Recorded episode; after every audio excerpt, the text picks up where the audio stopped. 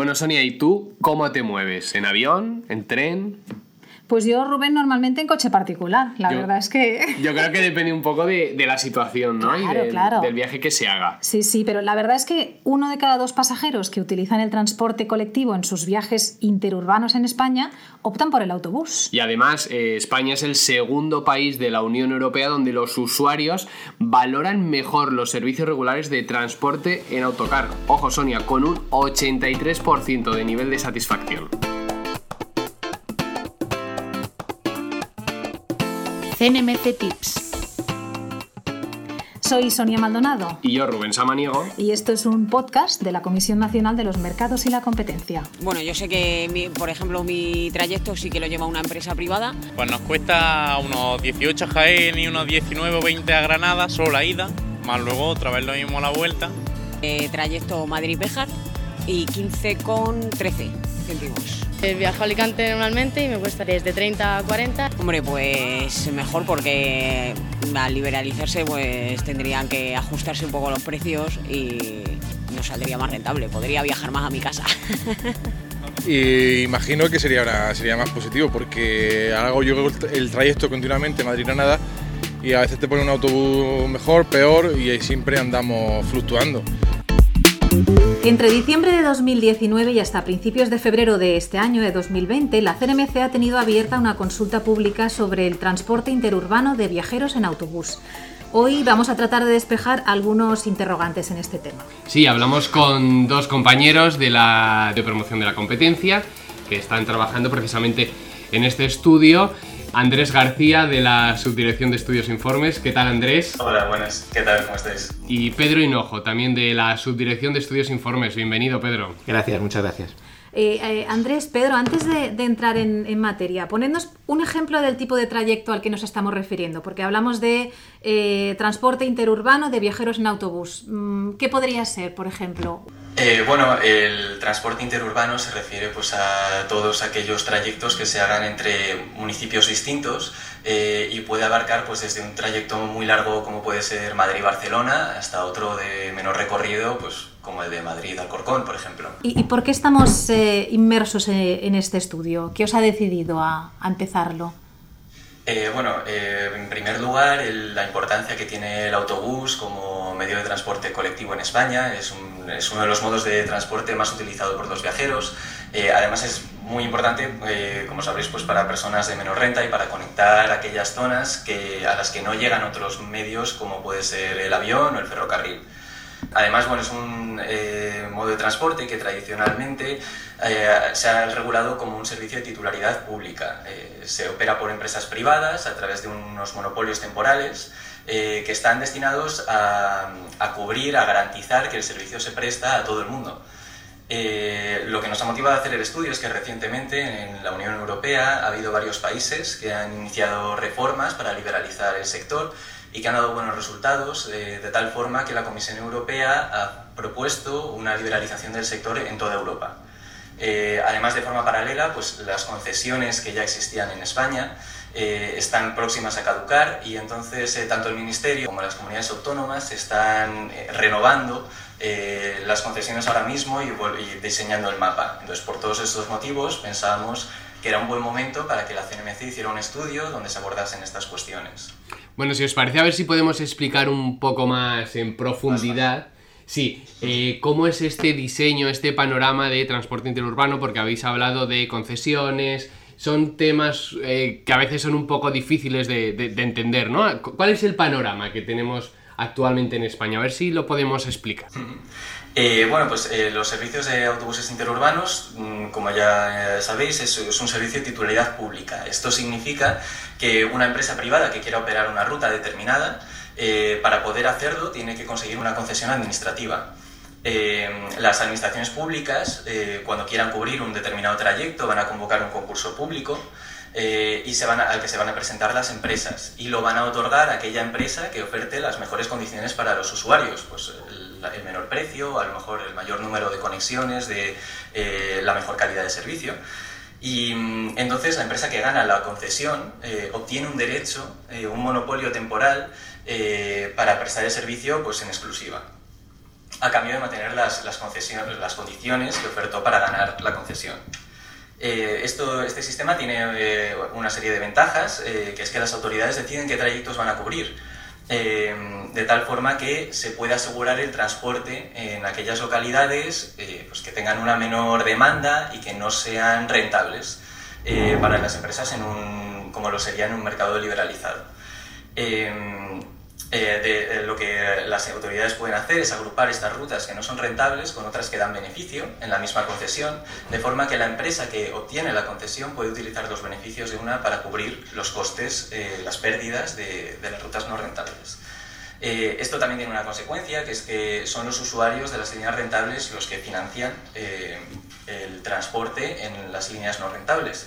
Eh, ya que acaban pagando un precio más alto del que pagarían si las rutas no estuvieran agregadas. El panorama estaría así. De todas maneras, ¿qué deficiencias tiene, tiene el sistema, Andrés? Por una parte, las autoridades públicas son las que deciden qué trayectos se van a cubrir. Por lo tanto, estas decisiones pueden no corresponderse con la demanda de los usuarios. Em, actualmente hay un esquema actual de, las concesiones que responde a la demanda que existía a mediados del siglo XX. Desde entonces hemos vivido importantes cambios sociales, demográficos, de, pues, con un éxodo rural a los núcleos urbanos, eh, la introducción de nuevos medios de transporte como el transporte aéreo, el ferrocarril de alta velocidad, que hace que todo esto se pueda quedar un poco desfasado. Eh, además, em, bueno, los pliegos de condiciones, que son aquellos documentos que regulan los concursos públicos, eh, no fomentan la competencia entre empresas, ya que contienen requisitos de experiencia que excluyen a potenciales entrantes, como pueden ser operadores de transporte discrecional en autobús, que son autobuses que no están sujetos a un horario fijo. Eh, y además, eh, estos pliegos contienen plazos de las concesiones que son muy largos, son de 10 años, que es un tiempo durante el cual el mercado está cerrado a la competencia y que además no están justificados desde un punto de vista de las inversiones que tiene que realizar el concesionario. Y por último, el principal, la principal desventaja del sistema es la gestión administrativa que se hace de, las concesiones. Actualmente, eh, el Ministerio de Fomento acumula importantes retrasos en la convocatoria de concursos que provocan que más de la mitad de las concesiones estén caducadas. Em, esto significa que los consumidores no se están beneficiando de las posibles rebajas en el precio, mejoras en el servicio que se podrían obtener tras, una, tras un concurso público. Eh, por ejemplo, la OCU recientemente señalaba que las líneas caducadas tienen precios que son en promedio un 30% superiores al resto de las líneas.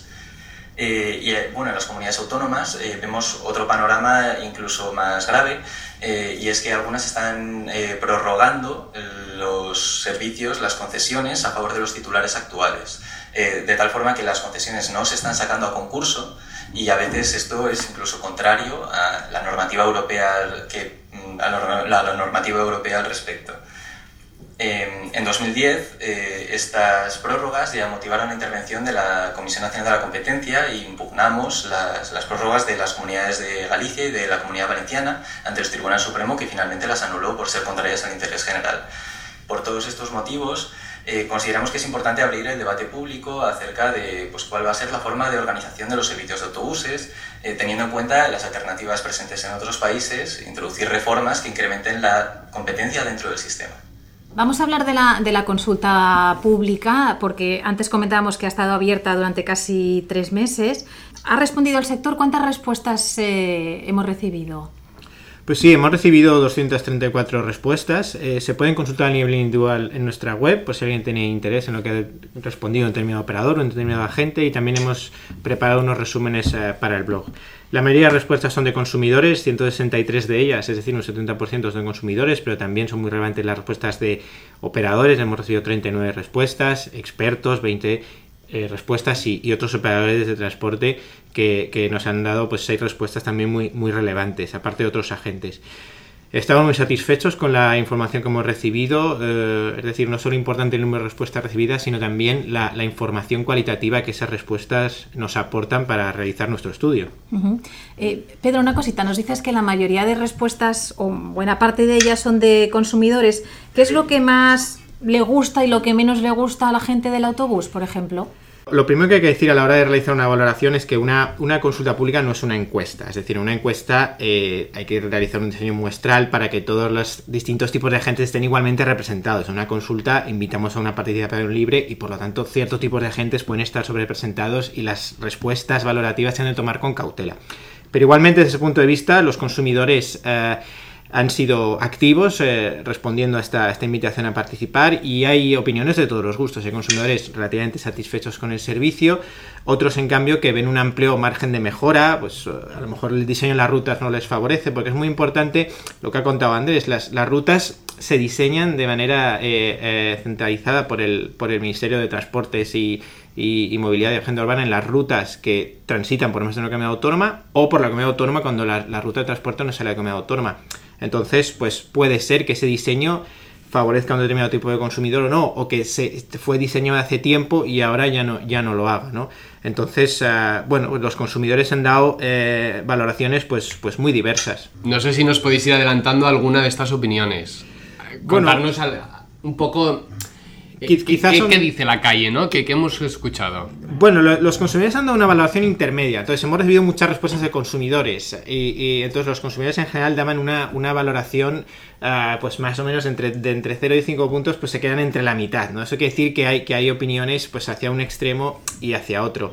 Eh, quizá más que las opiniones de los consumidores que son, están un poco atomizadas, ¿no? Es más interesante también a nivel cualitativo escuchar qué opinan los, los, operadores, ¿no? Y es una razón también por la que realizamos este tipo de, de, encuesta.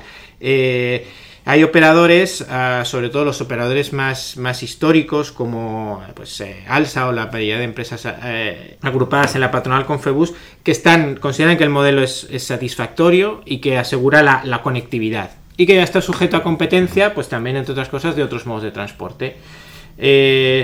Pero hay otros operadores que no, que no están tan, tan satisfechos, sobre todo los operadores que tienen una presencia en el transporte discrecional, es decir, los que no están sujetos a estas rutas regulares de las que hablaba Andrés, que están totalmente pautadas qué tipo de servicio se va a llevar a cabo y donde una empresa no, puede entrar de repente a, competir si, si, si ve que es una oportunidad para ella. Y, no solo estas empresas de transporte discrecional, sino también nuevos o potenciales entrantes de los que se empieza a oír hablar, como BlaBlaBus, muy conocida por mm. su plataforma BlaBlaCar, o, o, Flixbus, muy presente en el transporte internacional de viajeros. Y este tipo de empresas pues consideran que el sistema concesional no está favoreciendo la competencia y, abogan por una, por una liberalización, porque en, las rutas que tengan interés comercial para ellos, ah, pues, pues puedan entrar a, a competir, a ofrecer un servicio que eventualmente los consumidores pueden valorar positivamente pues por ser una, mayor veredad, por introducir otro tipo de innovaciones, etcétera. A nivel territorial eh, hay mucha diferencia entre las respuestas recibidas en una zona de España, en otra. Entiendo que donde haya más, más interés o donde haya más uso de estas rutas. Sí, lo, lo que hemos visto es que el sector del autobús es muy obviamente, pues por un poco las características geográficas del estado, muchas rutas pasan por Madrid, o bueno, la Madrid acumula una gran densidad de población, de, gente que posteriormente, pues el fin de semana se va a su localidad eh, natal. Entonces, pues la zona de Madrid es una zona que, que interesa, por la que transitan muchas rutas, pero también hemos visto que eh, territorios eh, relativamente más despoblados como Galicia o, Castilla y León, pues también son muy interesantes para los consumidores. Y los consumidores en estas zonas han sido muy activos en participar en nuestra consulta pública y, darnos su opinión de cara a la, mejora del sector. Quizá de estas zonas puede haber cierto miedo al escuchar una liberalización del sector del transporte interurbano y que haya gente que tenga cierto miedo a que en zonas menos pobladas eh, desaparezcan ciertas rutas, ¿no? Bueno, es cierto que en estas comunidades autónomas que estaba mencionando Pedro, en Galicia, Castilla y León, se caracterizan porque no tienen una buena conexión con el ferrocarril o con otros, con otros medios de transporte, ¿no? Entonces son muy dependientes del autobús como, eh, como, medio, de, como medio de transporte. Em, eh, ciertamente, este es uno de los argumentos que se suelen utilizar en contra de la liberalización de los servicios, ¿no? Em, y es que, bueno, al competir por las rutas rentables, eh, las empresas se quedarían sin recursos suficientes para poder cubrir los trayectos de las rutas no rentables. y eh, de alguna forma pues esto podría conducir a que se abandonen los servicios. Sin embargo, muchos expertos en la consulta pública que, hemos hecho eh, nos han señalado que una forma óptima de, proceder en estos casos es que sea la administración pública la que subvencione el servicio en las rutas no rentables por medio de obligaciones de servicio público. Em, esto es, eh, bueno, recordemos que esta es una situación que ya se da en algunas comunidades autónomas, en las que, por mucho que agrupen rutas rentables y no rentables, al final el conjunto de la concesión no es rentable y las administraciones públicas tienen que intervenir. Em, este sistema de financiación es más progresivo eh, ya que se financia a través de los contribuyentes eh, en lugar eh, de los usuarios de las líneas rentables, que al fin y al cabo son usuarios que se caracterizan por tener un perfil de renta baja, por no tener acceso a un vehículo privado. entonces consideramos que podría ser óptimo que las rutas no rentables se financiaran por un contribuyente, ya que son de interés público. Eh, además, bueno, pues eh, la liberalización podría llevar también a que se adoptaran, se flexibilizaran los servicios en estas zonas, con la adopción, por ejemplo, de otras alternativas como el transporte a demanda o eh, el uso de vehículos de menor capacidad, como los turismos o los minibuses, para ahorrar costes y para conseguir extender el, el servicio y llevarlo a todas las regiones de España. CNMC Tips. Imagino que los precios sean más baratos más competitivo y que la calidad de servicio sería mejor y la franja horaria, la, eh, los, horarios que tuviera de, de servicio serían mejores. Estamos atrasados comparado con el resto de Europa y es un sector que al final pues, tendrá a polémica como el tema de taxi, VTC. Al principio de esta conversación nos comentabais que quizá una de las razones para poner en marcha este estudio era eh, que en Europa se había empezado ya a estudiar el tema, a liberalizar el sector. Dándonos algún ejemplo, ¿dónde o en qué países se ha regularizado y cómo, cómo les ha ido la experiencia? ¿Cómo han mejorado, si lo podemos decir así? Eh, bueno, en Europa eh, inicialmente los servicios de autobús se liberalizaron en Reino Unido y en Suecia y después ha habido pues, una serie de liberalizaciones en Italia, en Francia, en Alemania. Más recientemente, el pasado octubre, eh, fue, se liberalizó los servicios en Portugal eh, y bueno, de hecho España es una de las mayores economías en Europa eh, que mantiene un régimen concesional. Eh, en estos países que han liberalizado los servicios hemos visto una serie de efectos positivos causados por la mayor competencia entre empresas. Eh, en primer lugar, eh, lo más significativo es la reducción del precio. En algunos países, como en Alemania, pues se ha visto que en las rutas en las que existe competencia, los precios pueden ser hasta un 17% inferiores a los que se ofrecen eh, en rutas en las que solo se presta un operador. además, hemos visto un rápido aumento de la oferta y del número de frecuencias, incluso en mercados que a lo mejor ya estaban consolidados, como por ejemplo en Italia. Em, y por último, pues también eh, la liberalización ha venido acompañada de la adopción de otras innovaciones, eh, por ejemplo, con sistemas de tarificación no tan rígidos como los que tenemos en España, que ofrecen descuentos por la compra adelantada. Eh, también podría, se han visto la adopción de Wi-Fi en los autobuses y, bueno, pues en general se ha vivido un aumento del confort y de la experiencia del transporte en autobús. Pues Andrés García, Pedro Hinojo, eh, de la Subdirección de Estudios e Informes. Muchísimas gracias por darnos estas cuatro pinceladas y aclararnos un poco el tema y hasta la próxima. Muchas gracias. Muchas gracias a vosotros. CNMC Tips.